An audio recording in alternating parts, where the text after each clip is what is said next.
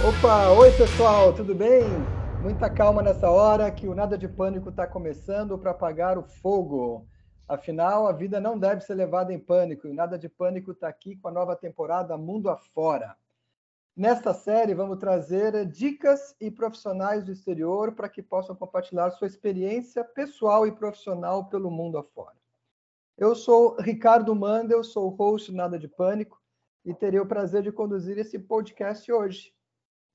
O Nada de Pânico ele é produzido pelo L3 Team, que é um time formado por profissionais sêniores do mercado com o objetivo de compartilhar conhecimento e experiência de anos de carreira e mostrar que não existe limite de idade para aprender e mesmo para obter ou enfrentar novos desafios. Teremos hoje a companhia dos seguintes amigos que também são membros do L3 Team: o Sérgio Azevedo, do Rio de Janeiro, a Silvana Machado, de Campinas, o Américo Amin, de Campinas. Nesse episódio, teremos o prazer de receber o Gelson Dias Santos, que mora na Inglaterra há quatro anos. O Gelson ele ocupa a posição de arquiteto de segurança na IBM, tem muita experiência em segurança e redes em empresas como, além da IBM, da Datrix, AT&T, RGI, entre outras. Ele é formado em IT, Computer and Information Science pela Universidade do Vale do Rio dos Sinos, no Rio Grande do Sul, além de ter muitas certificações na área dele. Ele é casado, tem dois filhos. E vamos começar então, Gelson. Seja muito bem-vindo. É, fique à vontade de se apresentar, de dar um oi para, para os nossos ouvintes. Ok, obrigado, Ricardo. Uh, pois é, olá pessoal. Uh, como o Ricardo já me introduziu, uh, meu nome é Gelson, eu sou gaúcho de Porto Alegre, mas moro há quatro anos na Inglaterra, mais especificamente em Londres, e lá eu trabalho na IBM, IBM UK. Uh, ah, apesar de já ter uma experiência prévia com a própria IBM Brasil e outras grandes empresas aqui do Sul, aqui do Brasil e do, e do Sul do país, onde eu vivi praticamente boa parte da minha vida. Deixa eu fazer a primeira pergunta. Gelson, o que te levou é, a, a, mudar para a Inglaterra? O que te motivou a mudar e com quantos anos você tomou essa decisão? Pois é, o que me motivou. Uh, o, uh, existem duas coisas, né? Eu, eu, acho que no Brasil a gente está sempre, principalmente o pessoal de TI, talvez, está sempre olhando, bah, quem sabe lá fora parece legal, ser melhor e tudo, ter, ter, mais oportunidades. Mas o que me motivou de verdade foi um grande layoff. Eu fui, eu trabalhava em 2017, início de 2017 na AT&T, e ela basicamente demitiu todos os brasileiros naquela época, eu incluí, inclusive. Então, uh, o grande incentivo foi buscar um, novas oportunidades fora do país, porque 2017 o Brasil estava bastante complicado, como na verdade sempre está, né? A gente está sempre em crise, mas enfim.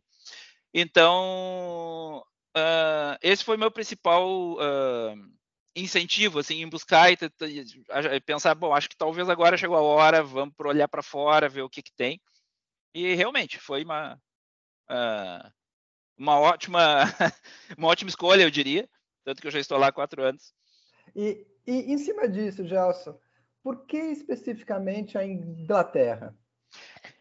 Pelo idioma e pelo fato de que ela está na Europa Aí vai as questões de que facilitam a imigração, né? Eu tenho cidadania italiana, então eu podia uh, migrar para a Europa, trabalhar em qualquer um dos países da Europa. Em 2018, a Inglaterra ainda fazia parte da União Europeia. Né? Ela já havia decidido sair com a, função do Brexit, que a decisão saiu em 2016, mas ela não havia uh, completado o processo ainda. Então, ainda era possível europeus viverem normalmente, viverem e trabalharem na Inglaterra. Uh, o porquê da Inglaterra e não outro país da Europa é, foi basicamente em função do idioma. É, profissional de TI, como todos nós aqui, a gente sempre acaba tendo o inglês como um segundo idioma, né? Porque esse é um pré-requisito, basicamente, da nossa profissão. Então, era a língua que eu dominava, então as opções eram, eram poucas, né? Seria a Inglaterra, seria talvez a Irlanda, né? Ou Malta, que é um país muito pequenininho, não tem um grande mercado, mas são os países que falam inglês nativamente né, na, na, na Europa. O Gelson, o Américo, E, e apesar de ser um país ocidental, não sei se foi com a família ou não, mas você enfrentou alguma barreira assim cultural? Você foi bem recebido? Você encontrou só pessoas bacanas? Ou você encontrou pessoas também que te receberam de, de com algum nível de cara feia? Olha, uh, isso foi uma, uma, uma, surpresa boa, tá? Eu não, eu não sofri nenhum problema de, de uh, preconceito por ser uh, estrangeiro, imigrante. Tá? Eu, eu tinha uma visão de que os ingleses, os britânicos são bem fechados e conservadores, tanto que eles estavam até votando para sair da União Europeia porque eles queriam ser né, independentes. E não, na verdade a receptividade foi até melhor do que eu esperava. Uh, isso talvez pelo fato de, que eu, ter escolhido Londres para viver, porque Londres é uma cidade multicultural, uma cidade cosmopolita, tem gente de todo lugar, tá? então já é uma cidade preparada para isso. É, se fala todos os idiomas na rua, é uma babel, é fantástica a cidade. Então acho que talvez isso ajude a gente a se integrar, assim. Mas uh, questões culturais sempre existem, né? Você troca de país, uh, você, você, sempre enfrenta algumas alguma estranheza de início, assim, por exemplo, o pessoal europeu em geral, os britânicos principalmente, eles são bem fechados. Né? Eles não têm aqueles clima que a gente está acostumado, de clima latino, que todo mundo é amigo, que se a gente é espontâneo, tudo, eles são bem mais reservados. Isso a gente de cara percebe. Assim. É, e de certa forma você entrou como italiano, então, né? Agora relembrando tua cidadania. Uh, eu entrei, é, é, do ponto de vista legal de imigração, eu sou um cidadão italiano. Mas, sinceramente, eu não tenho nada de italiano. Eu, a minha cidadania italiana é por casamento. A minha esposa, ela é descendente de italianos. Uh, e, e, eu tenho por matrimônio a cidadania. Então eu não, eu nem falo italiano. Então eu não costumo me apresentar lá como italiano. Isso é só com a exigência legal, quando tem que apresentar algum documento, alguma coisa, é que daí eu apresento o passaporte italiano. Mas eu me considero lá um brasileiro. Me, assim me identifico. O Gelson. Desculpa, vai em frente, Silvana. Pode ir, pode ir. Não, eu só ia dizer o seguinte: você, como agente, é um pouquinho mais maduro, né? Em relação a isso também, você não, não, não teve nenhum, nenhum boicote, nenhum preconceito? Uh, pois é. Aí a questão, da, a questão da idade é uma coisa interessante de conversar, porque, assim, ó, uh, foi outro, outro ponto positivo, que é assim, ó, hum, eu não sofri nenhuma restrição ou nenhuma discriminação em função da idade, que é uma coisa que no Brasil acontece. Sabe? Quando eu fiquei desempregado em, no início de 2017, eu passei o ano de 2017 tentando me recolocar no mercado e, em função da minha idade, eu não consegui. Né? As poucas ofertas que, que eu tive no mercado brasileiro eram ridículas do ponto de vista de salário. E até também porque eu era um eu já estava num nível de profissional sênior que eu não, não achava, não conseguia, simplesmente não conseguia me recolocar no Brasil. Uh, isso na Europa não tem problema nenhum. A idade é uma coisa que não se considera de forma alguma. Nunca me perguntam, sabe? Quando você entra em contato com recrutadores, coisas tipo, os caras nunca me perguntam a idade. Isso é bem. Isso é um, um outro ponto positivo. Tá bacana. É. Você saiu daqui já com oferta de trabalho? Sim. Ou, é, você fez sim. todo o processo daqui do Brasil? Ah, sim, sim. Eu não, em função da idade, né? Eu não é, estava disposto isso. a uma aventura. Né? Uhum. Até isso é uma grande dica para quem quer participar por isso. Você tem que ir com uma certa organização, porque uh, a pior coisa que tem é você ir para a Europa e gastar em euros ou em pounds, no meu caso, uh, tendo reais no bolso, né? fazendo conversão, porque a nossa moeda, assim, infelizmente, não vale muito, né? Então, eu saí daqui, eu passei esse ano de 2017. Primeiro eu tentei me recolocar no Brasil, achei que não ia dar. Aí eu resolvi, eu digo, não, vamos olhar para fora. Mas eu comecei a, a aplicar para vagas lá fora. Um, existe uma questão bem, bem diferente também com relação a, a, recrutamento entre lá e aqui, que talvez eu possa comentar aí, a forma como isso acontece. Mas, enfim, uh, consegui um, um, uma proposta de emprego bem mais rápido, em questão de três meses eu consegui me colocar lá, fazendo entrevistas daqui e tudo, uh, e fui empregado. porque eu não sairia daqui sem uma, uma, uma oferta. Tá? Isso, é, isso era um, um pré-requisito, assim, não, não, não teria como eu me bancar lá gastando e, sabe, gastando reais e vivendo em uh, gastando, uh, levando reais no bolso para gastar em pounds, sabe? Aí fica difícil mesmo. Não, e, exato. É. E, e, você com aí tendo o, o, passaporte italiano, era questão de só pegar o avião e ir para lá. Sim, sim. Isso é uma coisa que facilita muito, porque uh, é muito raro você encontrar uma empresa que esteja pagando um visto de trabalho, que esteja disposta a fazer seu sponsor, né? A te patrocinar para ir para lá. Eles querem as pessoas que estejam legais, que possam, tenham o direito de trabalhar na, na, na Inglaterra, no caso, e mesmo no, no nos demais países da Europa. Cheguei a aplicar para alguns outros países, Portugal, por exemplo, mas não. É. Eu ia perguntar é. sobre Portugal, porque isso era com a língua, né? Outra coisa. Isso. A sua, você hoje trabalha com segurança, né? Uhum. Mas você falou que veio da TIT, então você também tem um, um background de network ou coisa assim? Tenho, apesar é. de que na TIT eu já trabalhava com segurança também. Sim. Gelson, no ambiente inglês, você sentiu muita diferença dentro do escritório, trabalhando com, com outros, com outros uh, colegas? Como é que foi essa experiência? Não, não, não muita diferença. Uh, do ponto de vista de profissional, as relações profissionais, não. Porque o meu background já era esse. Eu já trabalhava. Eu trabalhei um ano e meio para a IBM Brasil, atendendo cliente internacional. E depois de um ano e meio, a IBM uh, eh, vendeu a divisão de rede e segurança para a TIT americana, que é outra gigante multinacional americana. Né? E daí na TIT eu trabalhei 10 anos com eles. Então, na verdade, eu já estava nesse ambiente profissional de, de, de multinacional, trabalhando com times de todo mundo, enfrentando as diferenças de fuso horário, uh, culturais, trabalhando com times indianos, times americanos.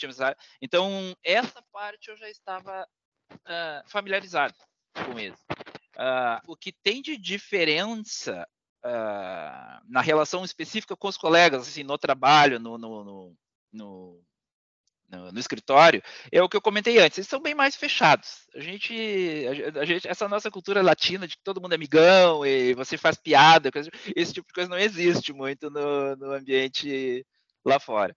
Você conseguiu fazer alguma amizade com ingleses especificamente, Gelson? Uh, não, não nos modos do que a gente considera amizade aqui, do tipo se encontrar fora do expediente, fazer ir na casa um do outro, fazer um churrasco, esse tipo, não, é, exatamente, esse tipo de coisa é bem mais difícil. Esse, eu tenho alguns amigos ingleses, mas não via trabalho, tá? Nem um happy hour, é, Gelson, Nem pro bar. um pubzinho, um happy hour, nada? Não, isso acontece, são eventos oficiais. Tipo assim, no fim do ano o pessoal se reúne, vai, faz um almoço, coisa do tipo, para encerrar o ano. Mas não é normal, não é comum, assim. Sair com um amigo inglês para tomar uma não existe. Não, não existe. O, o, que é, o que é meio contraditório, porque o pessoal não tem nenhum problema em tomar uma durante o expediente, né? O pessoal lá bebe bastante. Né? Então, na hora do almoço é normal beber álcool, mas né, mesmo estando trabalhando. Ô, Gelson, e como é que é viver em Londres, né? Que é uma cidade muito grande, multicultural e muito cara também. E muito cara, exatamente. O, esse é o ponto negativo. É uma cidade extremamente cara, o custo de vida é altíssimo, ah, mas a cidade é fantástica. A cidade, o que ela te dá de, de, de opções de lazer, culturais, e, Tá? Muita coisa. A, a, isso, isso é meio paradoxal, porque é, é, é caro viver lá no sentido de uh, aluguel e transporte. São dois, as duas contas que pesam bastante. Mas, por outro lado, as opções culturais, que você tem muita coisa grátis. Tá? A maioria dos museus de Londres são gratuitos. Uh, as atrações, a grande maioria na rua, você anda e você sabe, você consegue fazer muita coisa na rua. Quando a, quando a meteorologia ajuda, né? O, o problema lá é o tempo. Ô, Gelson, e nesse, nessa seara, comparando assim o custo de vida, né? Você consegue fazer um paralelo com o Brasil em relação ao custo de vida e aquilo que você efetivamente recebe, o nível salarial é maior para é. profissionais dessa área? Sim, sim, você vive mais confortavelmente lá, apesar do custo de vida ser bem mais alto. Ah, no, no, final do mês, uh, certamente você sobra mais dinheiro, você consegue investir, isso é, é, bem mais tranquilo. A outra coisa é que assim, os, os, os preços não mudam. Né? Inflação é uma coisa que só agora está chegando com toda, aquela, com toda a crise que tem na Europa, em função da guerra da Ucrânia, né, e resquícios da pandemia. Uh, só agora eles estão enfrentando alguns problemas assim de crise de energética, que a energia uh, tanto elétrica quanto gás subiram bastante, mas é uma coisa que para nós é a rotina, né? A gente está acostumado com isso. Então, a, a, estabilidade econômica é uma coisa muito legal. Sabe? Tem preços de coisas que eu estou pagando o mesmo preço desde que eu cheguei lá, no mercado, assim, digamos assim. É, e uma outra pergunta é o que mudou para você com o Brexit? Como é que você vê isso? O, é. o, pois é, Ah, para mim especificamente, eu acho, eu diria assim que foi positivo, tá? Isso do ponto de vista profissional, porque o que acontece? Uh, antes do Brexit, qualquer europeu podia mudar para Inglaterra e trabalhar lá, assim como ingleses podiam fazer isso para nos outros demais países. Né? A mobilidade era uh, 100%, né? era aberta, fronteiras abertas. Um, a partir do Brexit, houve um período de, em que você tinha que solicitar o, o visto, digamos assim, de trabalho, que eles chamam de outra coisa, é o, é o settled status. Você pede o, o a, a... basicamente você está uh, estabilizado lá ou não. Isso depende de quantos anos você vive lá. Uh, então, uh, isso significa que hoje não, não existe mais esse fluxo migratório de europeus indo para trabalhar na Inglaterra. Consequentemente, existe uma demanda interna fantástica, sabe? Os recrutadores estão sempre batendo na gente. Eu tenho meu LinkedIn, eu não estou com aquela flag do LinkedIn lá dizendo que eu estou à procura de emprego, você pode né, ligar uma flag lá, o que faz uh, o seu perfil ser visto por recrutadores. Eu não tenho isso, eu não estou procurando emprego, e mesmo assim eu tenho, recebo contatos praticamente diários de recrutadores oferecendo vaga. Tá? Então, existe uma demanda muito grande por profissionais, e isso aumentou consideravelmente depois do Brexit. Tá? Então, do ponto de vista profissional, é bastante interessante. Existe, sabe, se você é bem qualificado, você se coloca sem problema nenhum. E pelo é. visto se coloca bem, né? Porque se tem uma, uma demanda e uma carência de profissionais. E, exato, exatamente. As ofertas estão muito, muito grandes.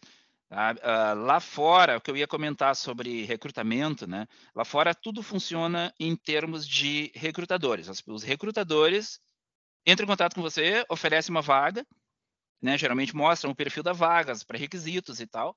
E num primeiro momento eles não dizem para qual empresa eles estão recrutando, mas eles fazem, eles gostam de ter uma conversa uh, uh, direta contigo. Não, isso não é por e-mail. Eles sempre tentam ligar Tá? Esses são um pouco tradicionais também. Lá na Inglaterra se gosta muito de, de, de falar ao telefone e de enviar cartas.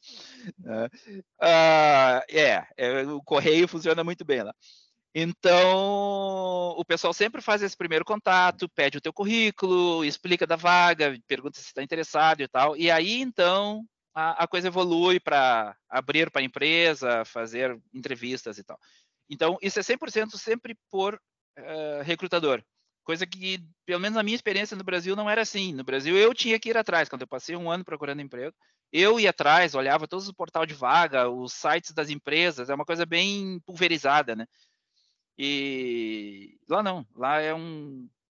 As pessoas, os recrutadores vêm para você, até você. E o fluxo do pessoal da União Europeia uh, para dentro do, da Inglaterra com o Brexit, então uh, continuou como estava, né? É como se continuasse na União Europeia? Uh, não, a partir de, de em 2016 a, União, a, Inglaterra, o Reino Unido decidiu sair da União Europeia.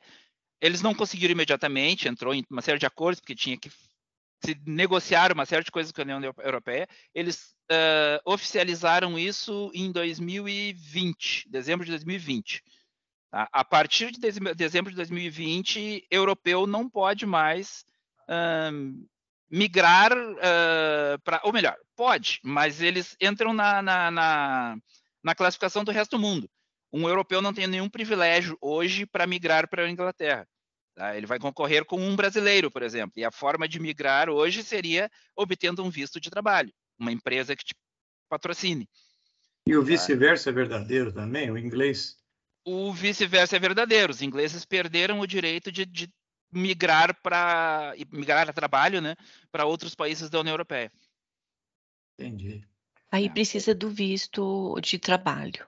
Isso. Hoje é, hoje é o visto de trabalho, que daí entra naquelas questões de visto de uh, visto para profissional qualificado, né? Uhum. Então, o, o, Reino Unido tem que ter interesse naquela vaga.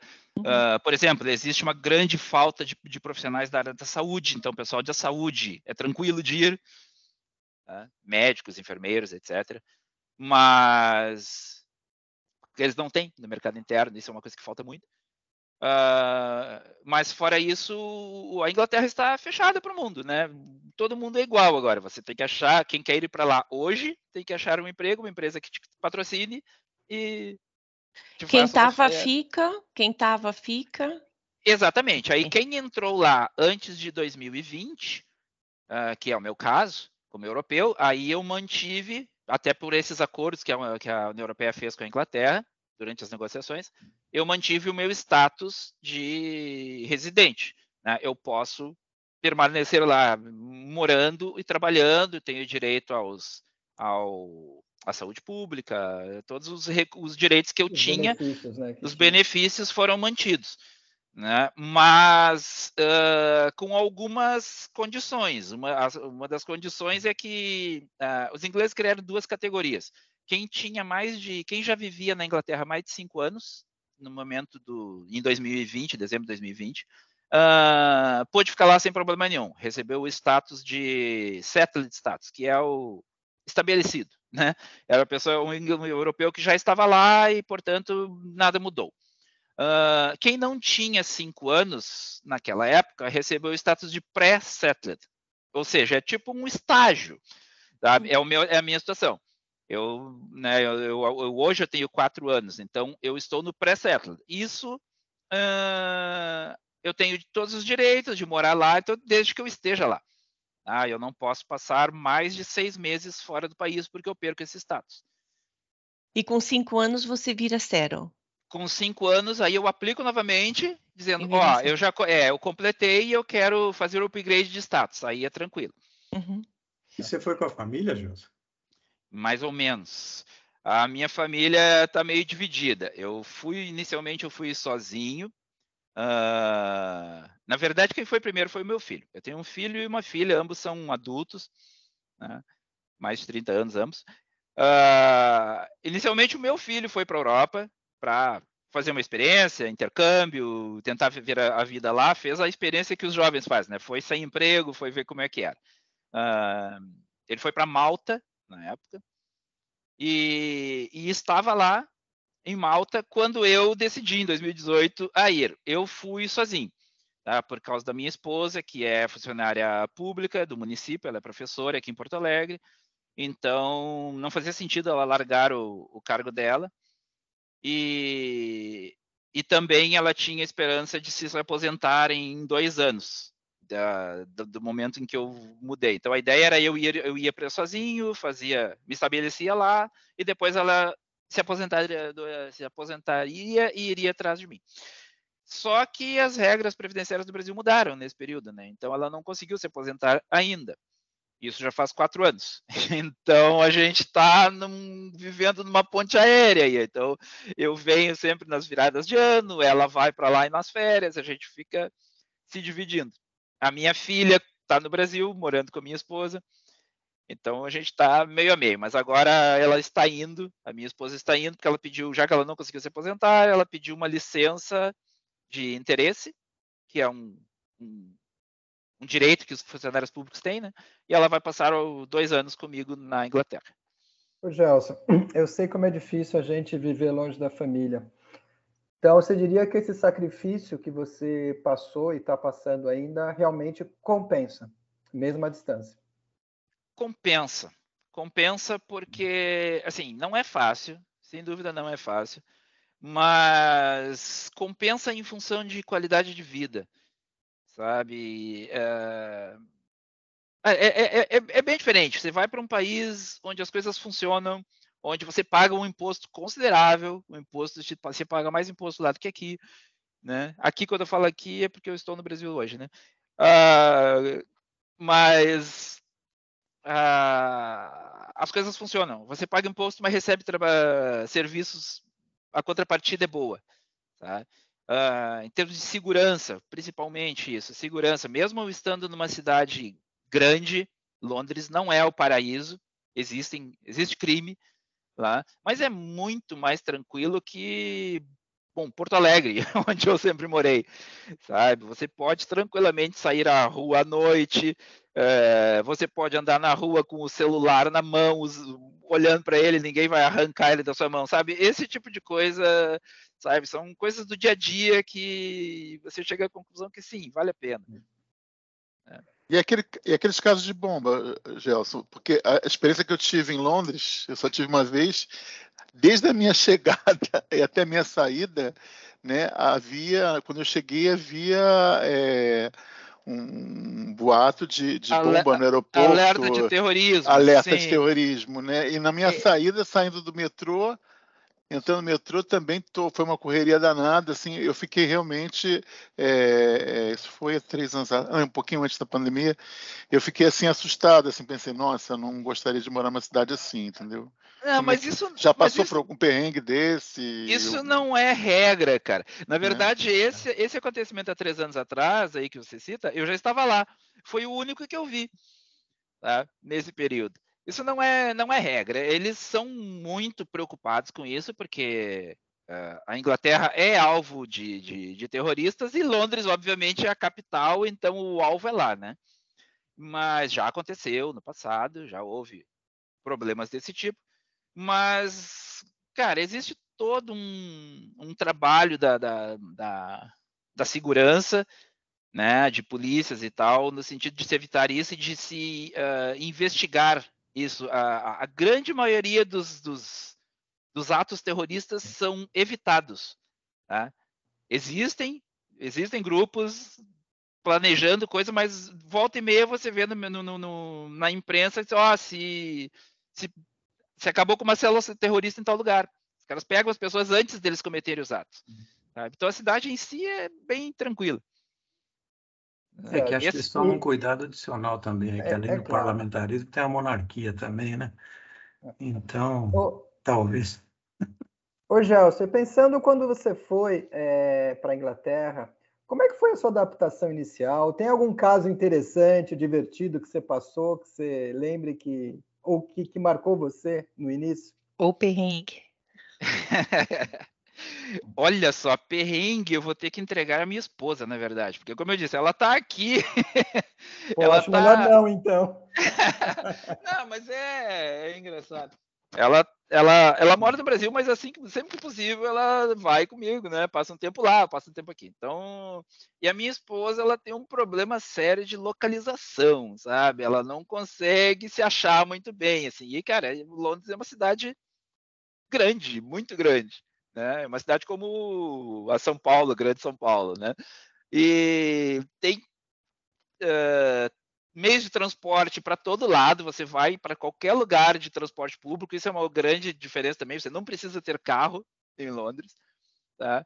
E usa tranquilamente o transporte público, só que o transporte público é uma malha bastante complexa, porque tem metrô com dezenas de linhas, tem trem de superfície, tem ônibus, tem, sabe? Tem uma, uma, série de alternativas, até barco pelo Tamisa lá, você, né, você pode ir de, de barco. Então, cara, no, principalmente no início, a minha esposa vivia se perdendo quando ela saía, porque eu estava lá, mas estava trabalhando, né? Eu ficava em casa e ela saía para passear e tal. Tem meu, meu filho, esse meu filho que, que morava em, em Malta, ele acabou mudando para Inglaterra, para Londres, depois que eu fui para lá. Então a gente já tem um. Tem o cunha, meu cunhado, que é irmão da minha esposa, que mora lá também. A gente tem o nosso núcleo familiar lá. E ela saía para passear, ia, ia, tentava chegar na casa deles, coisa do tipo. e vira e mexe se perdia no transporte, né? Então, isso é, é uma coisa bastante complicada. Teve uma vez, especificamente, que ela estava tentando voltar para casa, tentando, e ela simplesmente desceu na estação errada de, de, de trem, por algum motivo. Ela desceu uma estação antes. Tá? E como ela é muito desligada, ela desceu, saiu da estação, as estações são todas parecidas, né? Saiu na rua principal da estação e foi em direção à nossa casa. Só que ela estava a quilômetros de distância, estava na estação errada. Aí ela disse que começou a notar, olha, mas a zona tá diferente, olha só, abriu uma lojinha aqui que eu não tinha visto ainda, umas coisas. Disse que caminhou assim um quilômetro até ela perceber que ela estava perdida. Então, né, tem essas coisas. E ela, o inglês dela é, é, é mais básico, ela não consegue se virar 100%, então tem esses problemas, assim, de esses perrengues com ela. Pode é, ela, se ela entra numa numa cidade diferente, a gente pode passar por isso, né? É, exato. Ela conseguiu descobrir um bug no sistema de, do, do, do, transporte público, porque é coisas que só ela faz. Ah, quando você entra na estação, no metrô, né, no caso, você bate o, o cartão de aproximação, o cartão de crédito, ou o cartão de, de transporte, de metrô, você coloca créditos, né? Mas você bate é. ele na, na, na catraca ali no início, na estação que você entrou, e quando sai, você bate de novo na saída. Com isso, o sistema de transporte de, de Londres calcula o, o, trajeto que você fez, porque a, o, a tarifa depende do, do, trajeto que você fez. Né? Uh, ou seja, você é obrigado a bater na entrada e bater na saída. Tá? E não existe a previsão no sistema de Londres de alguém entrar e sair na mesma estação. Esse foi o bug que ela descobriu. Tá? Os ingleses assumem que se você entra no metrô, você está indo para algum lugar, então você vai entrar numa estação e vai sair em outra. Tá? Passear minha... no metrô não pode. É, não, não, faz sentido você entrar no metrô, dar volta por dentro dos túneis e voltar, né? Mas a minha esposa conseguiu fazer isso, porque ela tentou chegar num local, não achou o local, se perdeu e resolveu voltar para casa. Aí ela, ela entrou, ou seja, ela entrou e saiu de novo na mesma estação. Isso deu um, um, um, bug no sistema lá, porque o sistema não conseguiu calcular a tarifa, já que ela entrou e saiu no mesmo lugar, e aí eles aplicaram a tarifa máxima em cima dela e acabou com os créditos do, do que ela tinha no cartão de, de transporte. tá? Então, isso foi, isso foi bem engraçado também. Né? E aí ela percebeu, quando ela saiu, ela percebeu que ela ficou zerada e, e, tentou pedir ajuda, se explicar. Ela foi no guichê de passagens, que ainda existe isso, ainda existe humanos vendendo passagem lá, e tentou perguntar o que, que tinha acontecido, mas aí com o inglês básico e a pessoa não teve muita uh, paciência também com ela, a pessoa estava perguntando por que, que ela entrou e saiu na mesma estação, e ela não conseguia entender a pergunta. Então, Mas não tem lojinha na estação do metrô lá? Tem, tem lojinhas. Então você pode ir na lojinha comprar e sair. ah, não, não, não, não. As lojinhas são antes da catraca. Se você passou na catraca, você está indo por trem, ah, não tem bom. outro destino lá dentro. Tá certo. Você é, trabalhando no ambiente inglês, é, é, no relacionamento com os clientes deles, nenhuma, nada, nada diferente do que como você estava aqui no Brasil, trabalhando para projetos, para clientes também globais, nada assim que te chamou atenção, porque a gente sabe, é, é, a gente sabe que o brasileiro tem o jogo de cintura e tudo, mas você não teve que se adaptar a algum, algum novo modelo ah, inglês no tratamento é, com, com que, clientes. O, o que acontece, sim, você falou a questão do, do jogo de cintura, isso é bem importante.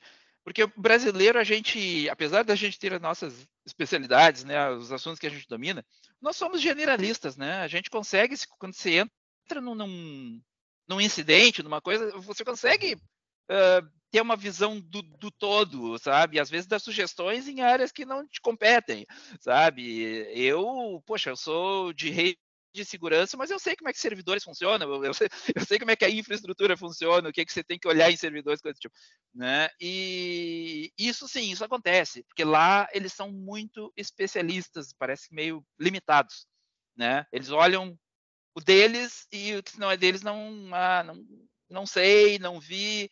Então, sim, acontece. Às vezes a gente passa por umas coisas assim, às vezes você está numa numa call de, de troubleshooting em alguma coisa com várias equipes e, e eu fico me segurando para não dizer para as pessoas de, dos outros times, cara, mas você já olhou a isso, já fez aquilo, testou tal coisa, porque é função deles pensarem nisso, mas às vezes as pessoas são meio amarradas, assim, nesse sentido. Isso, às vezes, a gente parece um pouco metido, sabe? Tem que se segurar para não para não parecer muito metido. Isso, isso acontece.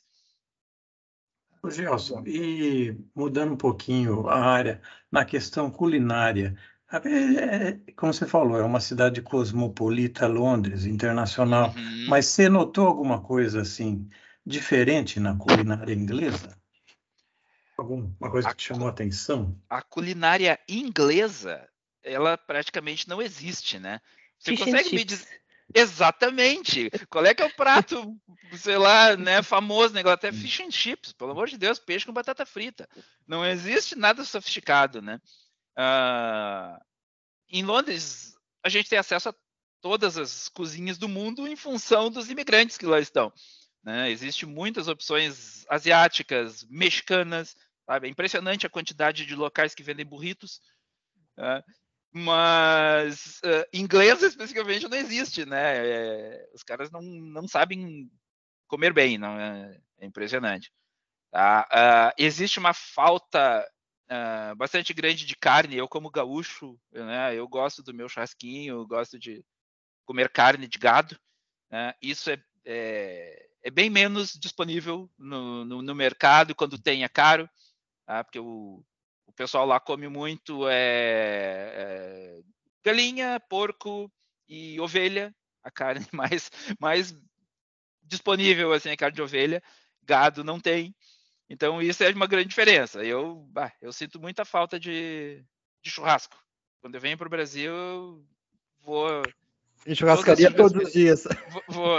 Eu tenho uma churrascaria de bairro aqui em Porto Alegre que eu adoro. Eu sempre tenho que bater o ponto lá porque eu sei que eu vou sentir falta depois. E lazer, Gelson, como é que é? Você consegue viajar bastante ou você fica mais restrito a Londres? Sim. Um, eu, como estou nessa de que na maior parte do tempo eu estou sozinho, eu tenho uma certa dificuldade de sair para me divertir e tal, sabendo que a minha família, minha esposa está no Brasil. Mas uh, quando a gente está junto, tem N alternativas de, de lazer, e inclusive isso, viagens. Porque uma coisa muito legal de se estar na Inglaterra ou na, na, na Europa, em qualquer país da Europa, é que os outros países são muito próximos, são pequenos e próximos. Né? Uh, você viajar Europa, pela, por países da Europa é como no Brasil ir de um estado ao outro. É muito fácil tá? e muito acessível. O meu filho que está lá, ele está em Praga hoje, por sinal. Faz alguns dias que ele saiu de Londres e foi para Praga para visitar, porque ele nunca tinha ido. E ele pagou 30 pounds pela, pela passagem de ida e volta. Tá?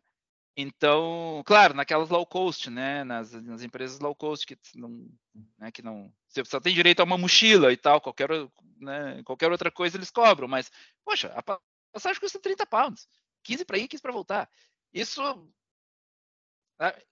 15 né, pounds é o preço de um McDonald's, né, né, pelo amor de Deus. Então, é, é muito acessível.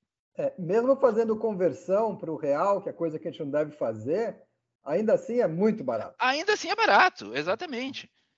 É, mas, mas isso é verdade, não, não se deve fazer a conversão. Não deve fazer conversão. Não, é, o custo de vida é, é totalmente diferente.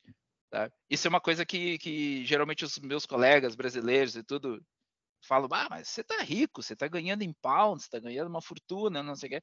Só que eu gasto em pounds também, né? Não é bem assim. A gente é. tem que. E, e, e, falando em colegas, né? Você falou da dificuldade de sair com inglês, happy hour e tal, mas você formou assim um, um certo grupo de amigos de repente com outros brasileiros que estão aí ou pessoas de outros países que estão em Londres? Uh, sim, eu tenho, como eu disse, eu tenho um, um núcleo familiar, eu tenho meu cunhado e cunhada aqui, o meu filho, uh, e eles uh, também têm amigos, né? Então a gente acaba, às vezes, vai na casa de um do outro, e aí tem amigos deles lá, e a gente acaba conhecendo as pessoas dessa forma. Né? Então, sim, a gente acaba tendo. Eu tenho uh, amigos brasileiros em Londres que eu conheci lá, porque eu, sabes, não não eram da, da, da, da, não era nem daqui do sul. Tem gente, tem carioca, tem paulista, que eu fui conhecer lá. Né? E essas pessoas, tem uma, uma menina que é do Rio, ela já está lá há mais de 10 anos, ela tem o namorado que é inglês, então aí a gente vai criando essas, essas relações com, com outras pessoas e, uh, através dos amigos, né? Entendi. Uh, bem, pessoal, para quem está aqui ouvindo e curtindo aí o podcast, ouvindo as experiências do Gelson na Inglaterra, é, eu peço que vocês não esqueçam de clicar na sua plataforma preferida de podcast e seguir o podcast Nada de Pânico. E claro, se vocês puderem é, mandar feedback, sugestões, ideias para a gente, é muito importante isso. É dessa forma que a gente acaba aprimorando né, o conteúdo dos nossos podcasts. E voltando ao Gelson, vamos fazer uma pergunta aí interessante para você. É, você entrou em pânico em algum momento desde que você foi para a Inglaterra? Um, olha, eu, eu tive meus, meus meu primeiro ano assim não foi uma maravilha.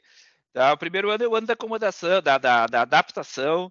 Né? Eu mudei numa época muito ruim. Eu fui, como eu disse antes, eu, eu mudei para lá no dia 1 de dezembro e comecei a trabalhar no dia 10 de dezembro, tá? naquele emprego que eu havia conseguido remotamente. O que acontece na Inglaterra é que, assim, no final do ano, existe aquele recesso entre Natal e Ano Novo que o pessoal desaparece, ninguém trabalha nessa época. Sabe? Ou seja, eu mal havia mudado, estava sozinho, e eu passei Natal sozinho, passei a virada do ano sozinho, né? E em janeiro, dia 22 de janeiro, que foi meu aniversário, eu também estava sozinho.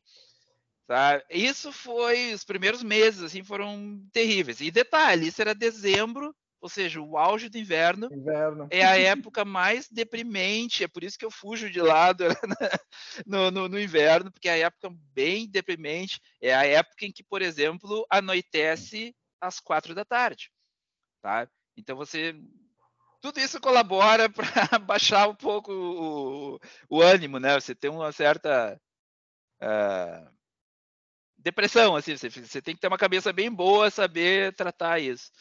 Uh, então, acho que meu, o, eu diria assim que meus piores momentos foram justamente esses primeiros meses, assim, quando eu tinha recém-chegado, estava me adaptando com o um novo emprego, estava me adaptando com tudo, basicamente, né? Procurando coisas. a época do ano, né?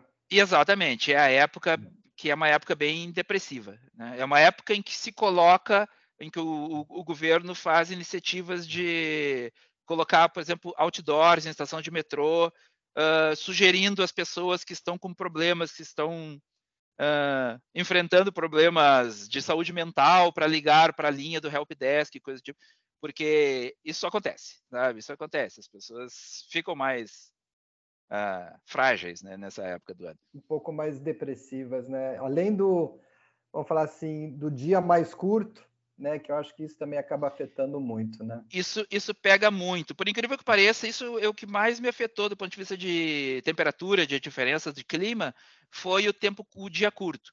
Não foi o frio. Tá? O frio é bem suportável, pelo menos para gaúcho. Tá? É bem suportável uh, acho que o Sérgio não ia se passar muito bem lá por ser carioca, mas com certeza. O... mas o, o, o, frio não é tão grande. O frio faz temperatura negativa, mas tudo bem. Eu estou acostumado com temperatura negativa, né? E o problema realmente é os dias curtos. Isso é Entendi. É, é, é, muito deprimente você ainda estar trabalhando, porque eu, eu trabalho até às 5 e meia da tarde, né? Você ainda está trabalhando e já anoiteceu na rua. Você está olhando pela janela e a noite fechada. Entendi. É. E, e, como é que foi a adaptação, você como gaúcho, do chimarrão para ir para o chá inglês da Sim? Chá. Cara, eu não tomo chá. Eu não, é esse, esse hábito eu não, eu não adquiri porque é muito estranho, sabe? O chá, cara, para quem gosta é um, é bem interessante porque tem chá de tudo, né? A variedade de sabores, tem lojas de chá que, sabe? Qualquer mercado, qualquer supermercado que você entra tem um corredor inteiro que é do chá, né? É uma instituição nacional isso. Mas eu não, não, não sou chegado, não, não, não costumo tomar chá. É. E nem chimarrão, porque não se acha erva aqui também, né? Então, não, é bem complicado isso. Tô só no chopp, né, Gilson? Cara, eu, o, o, o, pior é que eu não bebo álcool. eu sou uma pessoa meio diferente, meio fora da curva. Ô, Gelson, é por isso que o pessoal não te convida para ir para os pubs depois do trabalho. Exatamente, até isso. Não, mas o, o, o, pub tem uma coisa que a gente tem uma ideia errada sobre o pub também. O pub não é uma, um lugar só para tomar trago, para beber. O pub é o pub, é, é, é o local público, né? Vem do, do, do, do, do public place. E é um lugar onde vai família, sabe? A gente acha que não, que só tem gente bêbado caindo lá. Não, tem também. Mas pub é um lugar onde vai família. A gente come, tem lanche, tem, sabe? Dá para jantar num pub. Tem fish and então, chips no pub. Tem fish and chips, tem burgers, tem uma série de, de, de, coisas assim. Tem jogo, né? Porque o jogo é liberado, né? Apostas são liberadas na, na Inglaterra. Então, e os ingleses adoram fazer uma fezinha em qualquer coisa, né? Eles apostam qualquer coisa que dá para apostar, eles apostam, né? Tipo, quando tem mais um bebê da família real que vai nascer, meu Deus, eles ficam loucos fazendo apostas de qual, qual vai ser o sexo e não sei o que, e quando que vai nascer, em que data, em que né? eles apostam qualquer coisa. Então, os pubs têm caça-níqueis dentro, por exemplo. E, e Gelson, a gente está indo para o final, mas você se arrependeu de alguma coisa? Faria algo diferente? Hum, olha, eu não é que eu me arrependi, mas se eu se a gente soubesse que a minha esposa não ia ter ido, não teria ido logo depois, como era o plano original, talvez eu não tivesse encarado a mudança, porque ficar quatro anos nesse bate volta assim é bastante complicado. Tá? Então, talvez isso. Mas por outro lado, a experiência é muito legal. A gente tem uma série de opções uh, diferentes, como eu disse, de qualidade de vida, de viagens. Poxa, a gente, mesmo estando em, morando em hemisférios diferentes, quando a gente está junto, a gente faz uma série de coisas juntos. Né? A gente já viajou para para Alemanha, para Portugal, para Espanha, tá? porque como eu disse, os países estão todos ali. Você pega um avião em uma hora, duas horas, está em outro país, tá? Por um custo muito baixo. Se não gostar de avião, dá para ir de trem. Né? Dá para ir de trem para a França, por exemplo, e de lá para qualquer outro lugar da Europa. Então, uh, as vantagens, uh, uh, acredito que compensam as desvantagens, sabe? É, é positivo o negócio. Eu não me arrependi, eu só digo isso, que eu acho que talvez eu não tivesse feito isso se eu soubesse que eu ia ficar tanto tempo separado, assim, da, da, da esposa, a gente vivendo separado. Mas é. é, isso faz parte da, da, da, mudança, né? A gente sempre tem que pesar os prós e contras e, e, ver. Uma outra coisa que eu sinto bastante saudades é dos meus gatos. Ah, eu tenho no Brasil eu tenho três gatos, gatas. Ah, e poxa, eu passo o ano todo longe dos bichinhos. Isso é uma coisa que também pesa, sabe? Isso, afinal de contas, são parte ah, da família também. É, como sabe? pesa, os animais fazem parte da família. É, exatamente. É, então, tem, tem, tem essas coisas. Mas não sei, no final da história eu acho que, que vale a pena nem que seja como uma experiência, sabe? Talvez não para sempre, sabe? Mas eu acho que todo profissional tinha que ter essa experiência de, de abrir um pouco a, a mente, conhecer outras culturas, outras formas de, de, de viver, porque eu acho que eu acho que isso é muito importante para do ponto de vista profissional e até para a galera mais mais jovem, que é geralmente os imigrantes são mais jovens, né? Para você ver como que se vive em outro país, sabe, ter aquela imersão, isso eu acho muito importante. Eu acho que todo mundo que tem a chance, acho que deveria encarar. A gente Legal. não pode chamar nada de definitivo, mas na tua cabeça é permanente o teu movimento, Gelson? Eu acho que é permanente enquanto eu estiver trabalhando. Tá? No momento em que eu conseguir me aposentar, me, me ausentar do trabalho, no momento que eu não tiver mais necessidade de trabalhar todo mês, aquela necessidade imperiosa de pagar as contas, né? Uh, no momento que eu não tiver isso, que eu tiver renda passiva suficiente para me, me, aposentar, aí eu, eu acho que eu volto ou vou para outro país que seja mais barato. Porque o problema da Inglaterra é que ela é um país muito caro. Claro. Então, é um aposentado, para viver lá aposentado é complicado. Eu ia te perguntar isso, para aposentar, você consegue participar na, na, na, na, fazer o link com a aposentadoria do Brasil, né? Uh, não? não, não, não, existe o acordo de reciprocidade entre Inglaterra e, e, e Brasil. Uh, existe alguns lugares, por, por exemplo, Portugal, é. né? Portugal a Alemanha é tem também. A Alemanha também. A Inglaterra uhum. não oferece isso. Então, e aí você tem quanto tempo que você precisa para aposentar na, na Inglaterra? De contribuição? Ah, eu provavelmente eu nunca vou me aposentar na Inglaterra, porque é. eu teria que me aposentar lá por idade, porque eu recém cheguei, né? Eu não é. tenho tempo de contribuição, eu não tenho e nunca vou é. ter. Vou ter. Seria, seria pela idade, certamente. Seria pela é. idade, é. é. Então, e a aposentadoria lá é como aqui, não, a aposentadoria que o governo dá é, é muito baixa, não é suficiente é. para viver de pra, forma para manter o padrão de vida que você tem até então, né? Isso. Nossa, gente, que legal, que história interessante hoje, né, com o Gelson, na experiência da Inglaterra, que é um país, pô, fantástico e diferente dos outros que a gente já conversou. Tá? Então, Gelson, eu gostaria de agradecer muito pelo seu tempo, por todas essas informações que você compartilhou com nossos ouvintes. E abrir para você, se você quiser deixar uma mensagem final, um comentário final.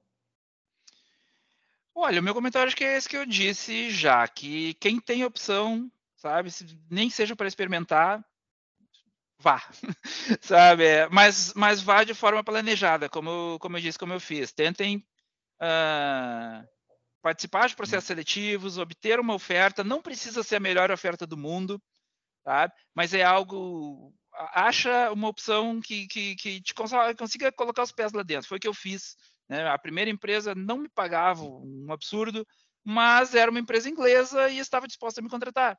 Então eu passei um ano trabalhando com eles, né? E isso é bom para currículo, porque daí os, os, os, recrutadores começam a te enxergar, né? Você atualiza o LinkedIn, você mostra que já está lá, então quer dizer, alguém já confiou em você lá, né? Porque isso é uma coisa, isso é uma coisa que acontece conosco.